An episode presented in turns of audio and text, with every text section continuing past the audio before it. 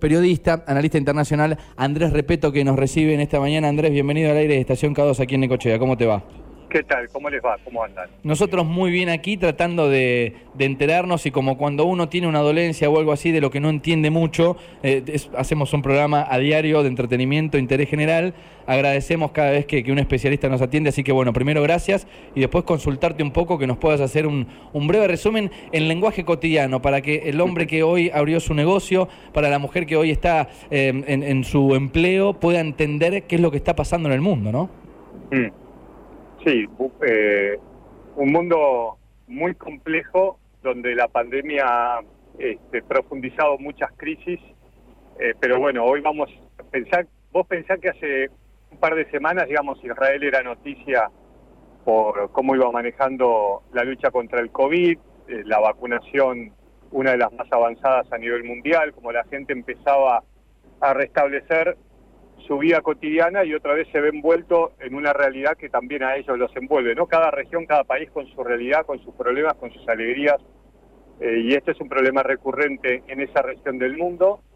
Eh, digamos que la tensión entre palestinos e israelíes, más allá de que nosotros nos enfocábamos en el COVID y cómo la estaban pasando en Israel y cómo iban avanzando, eh, ya venía hace un par de días de mucha tensión en las calles de Jerusalén, un lugar sagrado para eh, tres de las religiones más importantes del mundo, enfrentamientos entre palestinos en los lugares sagrados para el Islam, con la policía, con restricciones para ellos, eh, con una situación judicial eh, que todavía no se resolvió, donde la justicia israelí tiene que ver si saca a, varias familias de, de Jerusalén, ¿no? que es todo, todo un tema y genera obviamente muchísima polémica y es parte de los incidentes, una marcha de jóvenes, eh, mayoritariamente jóvenes, eh, festejando y recordando la victoria de Israel en la guerra del 67, eh, cuando logra captar o controlar toda Jerusalén, entre otras zonas. y obviamente la, la, la tensión que fue increyendo, en medio de eso un primer ministro que viene gobernando hace muchísimos años, que se llama Netanyahu en diferentes alianzas. Sí. Eh, hoy por hoy, una cuestión histórica, nunca antes un primer ministro en ejercicio de su poder está procesado por varios cargos. Eh, Andrés, eh, te, voy interrumpiendo con esto. Em, a ver, en, la primera voy a tratar de ejemplificar, vos me corregís si estoy pisando fuera de, contexto, pero suponiendo y trayéndolo a la Argentina que Luján, digamos, sea una ciudad religiosa que comparten tres religiones, una de las religiones quiere ir a celebrar a esa ciudad y los otros no lo dejan entrar, digamos que es un conflicto, entre comillas, religioso-territorial. Sí, poner que sea, sí, la verdad es que yo te estoy dando un marco porque hay varias situaciones que te marcan hoy la crisis en Israel, y en los territorios palestinos, ¿no? De Gaza. Eh, pero sí, eh, comenzó como pueden haber comenzado varias situaciones y esto fue escalando, ¿no? Claro, uno, eh, se pregunta cómo puede llegar a terminar con los misiles, ¿no? Pero bueno, digamos que es la gota que rebalsa el vaso, digamos. Bueno, cuando, cuando hay partes donde la guerra siempre retroalimenta, digamos, está el tiro de la mano, ¿no? Sí, sí, no necesitas nada para que comience. Lamentablemente, mira, eh, te decía lo de Netanyahu porque también te marca cómo está Israel, es decir, es un primer ministro que en cualquier momento se va del poder porque le encomendaron formar gobierno a otro político de otra facción, entonces eso te marca también la situación de debilidad y un primer ministro que hoy está ordenando ataques y quizás tenga que ordenar una ofensiva terrestre donde también internamente está con, no mucho apoyo. Entonces, bueno, para ver un poco la situación cuando estábamos hablando de los enfrentamientos en Jerusalén entre palestinos y la policía y las fuerzas de seguridad israelíes, jamás da un ultimátum para que la policía abandone ciertos lugares. Obviamente la policía israelí no le va a hacer caso nunca a, lo que ellos consideran una agrupación terrorista y ahí empieza el lanzamiento de misiles de Hamas y la represalia este, israelí por supuesto con otra eh, fuerza de, fuego, porque estamos hablando de uno de los ejércitos más poderosos del mundo, pero empiezan a darse situaciones eh, diferentes, ¿no? Y empiezan a abrirse varias pestañas en la computadora. porque te, consulto esto, Andrés, que me parece clave. Hamas, digamos, ¿representa a todos los palestinos o no? Porque tengo entendido también que en este cruce de fuego ha muerto población civil, hasta niños palestinos, centenares, que, que, por ahí no, no sé si están tan de acuerdo con lo que Hamas pregona, ¿no? Mira, eh, hoy eh, los territorios palestinos de Gaza y Cisjordania están divididos territorialmente, políticamente y militarmente entre los propios palestinos. Hay una autoridad denominada Autoridad Nacional Palestina que debería gobernar a todos los palestinos, pero que en realidad ejerce el control político y militar en una zona de esos territorios que se llama Cisjordania, eh, con un hombre muy mayor que ya tiene 85 años, que debería haber ido a elecciones. Bueno, ese es otro tema. Eh, pero que gobierna y tiene una relación, eh, digamos, cordial con Israel. Y después está el Hamas que controla política y militarmente la franja de Gaza, donde sí tiene apoyo de la población, pero quien no los apoya tampoco no les queda otra que, que, que, estar gobernados por el Hamas. que también en algún momento hace muchos años fue a elecciones, ganó, eh, y tampoco fue reconocido internacionalmente esa victoria. Pero eh, em, el Hamas es hoy quien detenta el poder en esa franja de Gaza.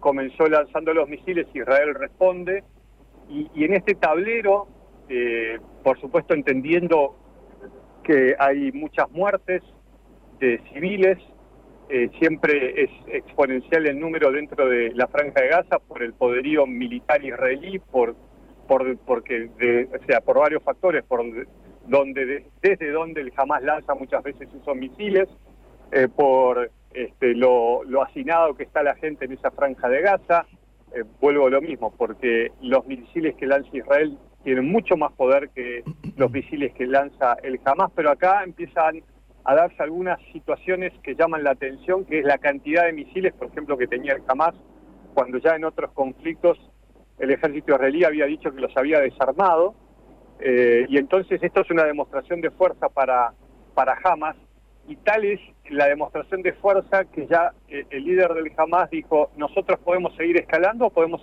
hacer un cese al fuego, es decir, Hamas ya siente que ha ganado eh, en este tablero varias posiciones. Entonces la pregunta es... veía hoy los videos cuando, cuando las autoridades hablan y como que se amenazan eh, diplomáticamente. Causa un poco de impresión cuando dicen, bueno, vamos a hacer lo que ustedes decidan. ¿Quieren seguir con fuego? Seguimos. ¿Quieren que nosotros cortemos? Podemos cortar la cara, trayéndolo a un lenguaje cotidiano. pero Da, un poco de miedo, ¿no? Bueno, sí, por supuesto, ¿no? Y Israel también este, diciendo que van a seguir bombardeando hasta que Israel considere que los misiles que les tiran desde la franja de Gaza ya no les generan el impacto que le están generando, porque a diferencia de años anteriores, los misiles que se lanzan de Gaza son cada vez más, este, cada vez más poderosos eh, y le, están infligiendo un daño que antes quizás Israel podía evitar. Por supuesto, de los más de mil misiles que han lanzado a la franja de Gaza, muchos han sido eh, destruidos en el aire por esa cúpula y ese sistema antimisiles tan moderno que tiene Israel, pero la realidad es que muchos están eh, generando impacto y eso es lo que está generando también muertes del lado israelí, heridos y destrucción. Vuelvo con lo mismo, en la franja de Gaza el impacto por supuesto es otro por lo que yo te acababa de, de, mencionar también, ¿no? Pero Israel está sintiendo el impacto y el gobierno debilitado también en algún momento tiene que desde una zona de, fuerza diciendo que también e, ellos van ganando. A ese punto quiero ir, Andrés. Estamos charlando con Andrés Repeto, periodista, analista internacional. El conflicto hoy, la temática, por supuesto, el conflicto Israel-Palestina. No, eh, a ver, es un denominador común en, varias partes de la historia. No sé si compartirás conmigo que un gobierno debilitado como que a través de una guerra o de un conflicto bélico trata de demostrar su poderío. Digamos, no es la primera vez que sucede. No. Por eso yo también este, hacía la referencia de que justo en el momento en que se tenía que formar un gobierno y donde no hay gobierno quizás ya no esté más, bueno, la pregunta es, ¿se podría haber evitado esta escalada para no llegar a esto? Esto no, no significa que yo estoy justificando ni que jamás lance misiles, ni que Israel lance misiles. Yo digo, por eso doy el contexto y, me hago esa pregunta si esto se podría haber evitado. Pero ya estamos en esta, este, en, en esta, en esta guerra tan tan sangrienta, ¿no? Porque, digamos, nos, alejamos un poco de esas imágenes tan duras y tan tristes porque estamos hablando de muertos y heridos. Yo estoy tratando de ver cómo puede seguir. Entonces, lo que te digo es que el gobierno de Netanyahu ahora está diciendo que ya empiezan a controlar este, ya, y casi están todos destruidos los lugares desde donde jamás lanzan los misiles. Quizás esa sea este, el, el, lugar del tablero de ajedrez donde se paren para decir nosotros también hemos ganado. Okay. Porque si bien creo yo que en algún punto la guerra es funcional, eh, hay, hay barreras que nadie quiere quizás cruzar o no querría cruzar, como es, por ejemplo, una situación mucho más compleja y es la posibilidad de que Israel se vea forzado ante el golpe que jamás le da a entrar por tierra eh, y esto complicaría mucho más y generaría muchos más muertos y acá también viene otra discusión de que es muy duro lo que te voy a decir, pero cuántos muertos soporta cada una de las sociedades, ¿no? Eh, y qué impacto tiene eso en la política de cada una de las partes de este conflicto. Bien. Eh, y, a es, y a eso, discúlpame, si está sumando algo que yo no vi hasta ahora en la magnitud que lo estoy viendo y que para mí es también muy preocupante, el 21% de la población en Israel es árabe, árabes, israelíes árabes. Y hoy se están dando enfrentamientos civiles en distintas ciudades de Israel entre árabes, israelíes y judíos israelíes. Tal es así que eh, ante esta tensión hay eh, grandes rabinos en Israel que están advirtiendo que la Torá no habilita el ataque de comercios palestinos y hay algunas voces que están pidiendo a los, a los árabes israelíes que no sigan atacando sinagogas, que no se estén atacando entre los propios israelíes más allá de su religión. Y este es un contexto que está movilizando también fuerzas para tratar de controlar una, una situación de desborde civil que no sé cómo podría continuar. Es, un dato que no, no aparece, ¿no? Cuando uno se pone a leer las crónicas o, intenta entender por qué es que, que este, se da este conflicto, es un dato eh, particular que no lo teníamos. Andrés, te, consulto, por último te hago eh, dos preguntas en una. La primera, ¿cómo ve el mundo, digamos, las potencias, este conflicto? ¿Se meten, no se meten, conviene, no conviene? ¿Hay um, beneficios en el, para algún país que, que no sea ni Israel eh, ni Palestina? Y la última te hago con respecto también al, al Twitter que se escribió desde Cancillería Argentina. ¿Cómo ves la posición que tomó Argentina, no? Mira, em, si vos le das doble o tres veces clic en el mapa, eh, jamás se está utilizando desde lo militar una, una táctica donde, ya que me van a frenar varios misiles, tiro una ondanada de misiles, ¿no? Que la pregunta es cómo, cómo llegaron, ¿no? O sea, yo digo, hay una fuerza eh, demoledora por parte de Israel por la potencia que significa en lo militar, entre otras cosas, donde la pregunta que yo me hago es, ¿qué guerra ganaste si a X cantidad de años eh, del otro lado vuelven a armarse incluso más y de una tecnología que parecería ser este, superior a la que tenían en el último conflicto? Eh, y, y yo creo que, por supuesto que esto lo están mirando otros, otros, otros este, otras fuerzas y otros gobiernos que tienen una situación de enemistad con Israel, como es el Hezbollah, que está como un gobierno paralelo en el Líbano, que en el sur del Líbano, donde ya ha habido enfrentamientos con Israel, donde Israel, te acordás, hace muchos años arrasó el sur del Líbano y a pesar de eso, el Hezbollah otra vez volvió a hacerse fuerte. El Hezbollah, que es apoyado por Irán también, está en Irán, eh, perdón, en Siria, y desde Siria también se ha atacado recientemente a Israel. De hecho, un misil cayó mm, relativamente cerca de una central nuclear israelí. Eh, y está el tema de Irán. Es decir, para mí el factor más eh, peligroso hoy en Medio Oriente no es la guerra entre palestinos e israelíes, sino lo que pueda pasar entre Israel e Irán. Pero ese es otro eh, es otro capítulo. Por eso sí hay países que están mirando, Estados Unidos hoy con otra administración, que debemos veremos qué es lo que puede hacer Biden para desescalar un conflicto porque hay una frase que dice toda guerra se sabe cómo comienza pero no cómo termina. Entonces, bueno, Dios quiera que esto se frene. No leí el tuit de, la Cancillería. Te, lo leo, si querés, lo compartimos. La República Argentina expresa su preocupación por el agravamiento de la situación en Israel y Palestina, digamos que hasta ahí no, no tomaba partido, pero después pone un punto y coma y dice, por el uso desproporcionado de la fuerza por parte de las unidades de seguridad israelíes y ante el ataque con misiles y artefactos incendiarios desde la franja de Gaza digamos, en algún momento ayer eh, escuchaba un poco también a, algunos otros colegas tuyos, especialistas en lo que es materia de periodismo internacional, y hablaban como que estaban avalando de alguna manera y entre comillas eh, a, más, ¿no? Digamos, como que mm. había tomado partido por ese lado y decían, ¿con qué necesidad? El, clásico bien ponderado, ¿con mm. qué necesidad la Cancillería, la Cancillería tiene que em, tener que expresarse ¿no? respecto al conflicto cuando podría haberse llamado a silencio, ¿no? Eh, quizás, bueno, muchos países lo que están... la pregunta es, eh, tengo una señora mayor que siempre me dice que todo se divide en dos columnas, construye o destruye, construye o, construye o no construye, ¿no? Para hacer, pensarlo en positivo. Eh, la pregunta es qué le sumamos nosotros a la distancia eh, con un comunicado, sea cual fuere, ¿no? Sí. creo que quizás lo mejor es siempre pedir el cese al fuego y ver cómo uno puede sumar a ese cese al fuego. Ok, hubiésemos quedado diplomáticamente bien abogando la, paz mundial, ¿no?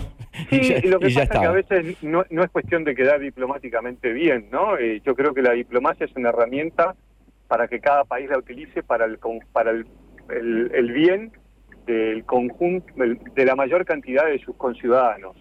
Este, yo veo la diplomacia de esa manera. Bien. Eh, ¿Qué le construye a la Argentina eso, no? Más allá de, las, eh, de los puntos de vista. Eh, bueno, después está lo que obviamente cada uno cree que pasa. Yo te hablo a la distancia, a la misma que estás vos, de este conflicto. desde dónde nos paramos. Si nos paramos desde la el lugar donde murió un papá con su hija adolescente en Israel, en la familia donde perdieron ocho hijos, eh, perdón, en Gaza, donde perdieron la vida ocho niños de una familia. Digo, eh, es muy difícil abordar. Yo creo que el conflicto es funcional eh, a ciertas fuerzas donde en los últimos años lo único que han sabido hacer es seguir generando más guerra. Creo que hay una falta de liderazgo eh, eh, y creo que esto empiece a cambiar cuando se imponga, como alguna vez ocurrió, eh, con la paz de los valientes. ¿no? Es muy difícil, por supuesto, yo lo hablo desde acá, hay gente que está muriendo, que está resultando dañada, pero en algún momento quizás lo que los una sea este, otra cosa, ¿no? Están condenados a vivir unos al lado de los otros y yo creo que los palestinos muchas veces son utilizados por otras fuerzas para generar este, el primer choque con Israel. Andrés, eh, te agradecemos tu tiempo en esta mañana, te agradecemos, te seguimos ahí en arroba Andrés Repeto, lo pueden hacer a través de Twitter con toda la actualización y, su punto de vista tan particular de, las noticias del mundo. También en Instagram, eh, te, chequeamos ahí un poco eh, viendo los videos de, los resúmenes. Te mandamos un abrazo y gracias como siempre. Abrazo, abrazo y un cariño para, para Nicochea. Ahí está, Andrés Repeto, analista, periodista internacional.